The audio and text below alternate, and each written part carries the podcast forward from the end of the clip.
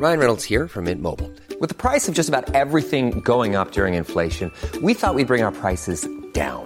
So to help us, we brought in a reverse auctioneer, which is apparently a thing. Mint Mobile unlimited premium wireless. Ready to get 30, 30, bit to get 30, bit to get 20, 20, 20, bit to get 20, 20, bit to get 15, 15, 15, 15 just 15 bucks a month. So, Give it a try at mintmobile.com slash switch. $45 upfront for three months plus taxes and fees. Promo for new customers for limited time. Unlimited more than 40 gigabytes per month. Slows. Full terms at mintmobile.com.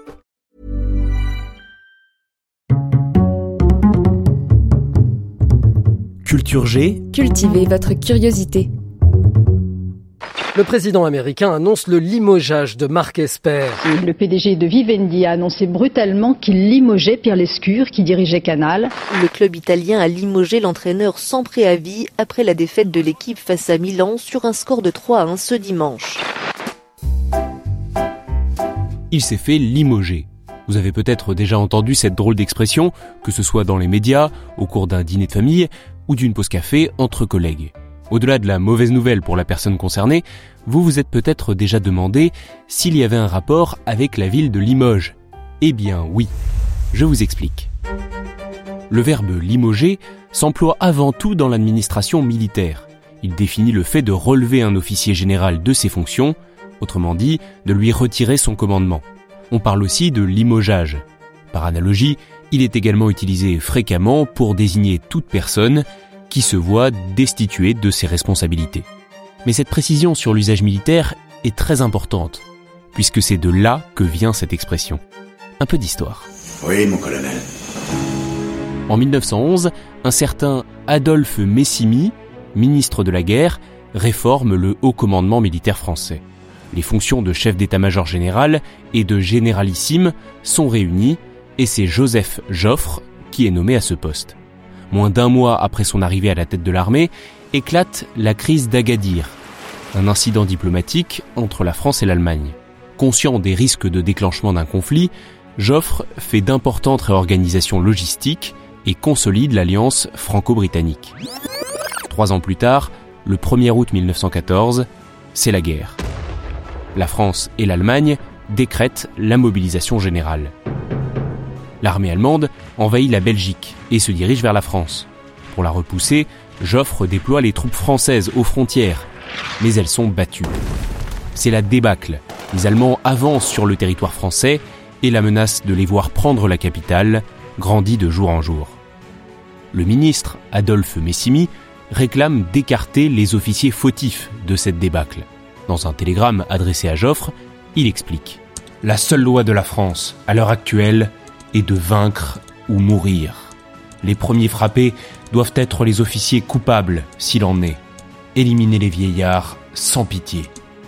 Le même jour, il lui transmet également une lettre dans laquelle il demande à ce que les généraux relevés de leurs fonctions passent devant le Conseil de guerre. Selon ses propres mots, ils ne méritent pas d'autre peine que la destitution ou la mort. Pour convaincre Joffre, il conclut par cette formule Vous voulez la victoire? Prenez-en les moyens, rapides, brutaux, énergiques et décisifs. L'ordre est exécuté immédiatement. Dès le 17 août, ceux que le général Joffre déclare incapables ou fautifs dans leur stratégie de commandement militaire sont relevés de leurs fonctions et mis à disposition du ministre de la guerre. Dans les faits, ils sont d'abord envoyés à l'arrière du front, mais écartés de Paris ou des villes d'importance stratégique.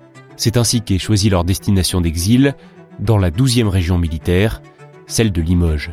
Certains officiers sont assignés à résidence dans cette ville, et c'est pourquoi on dit qu'ils ont été limogés, écartés du pouvoir. C'était donc ça tout ce tintouin. En tout, il y a eu 162 disgraciés, soit près de 40% des hauts gradés. Certains ont protesté en clamant leur bonne foi, mais en vain. Attention, il faut cependant nuancer. Tous n'ont pas été envoyés à Limoges. En réalité, cette ville a accueilli moins d'une dizaine d'officiers. Les autres ont été répartis dans d'autres villes de la 12e région militaire, ou ailleurs, Bergerac, Amiens, Dijon, Clermont-Ferrand, Nantes ou encore Arcachon et Boulogne-sur-Mer. Mais l'expression se faire limoger est restée. évidemment. Alors, on peut se demander si cette purge dans l'état-major français était vraiment nécessaire. Difficile à dire. Toujours est-il qu'après ces limogeages, la situation militaire commence à s'améliorer.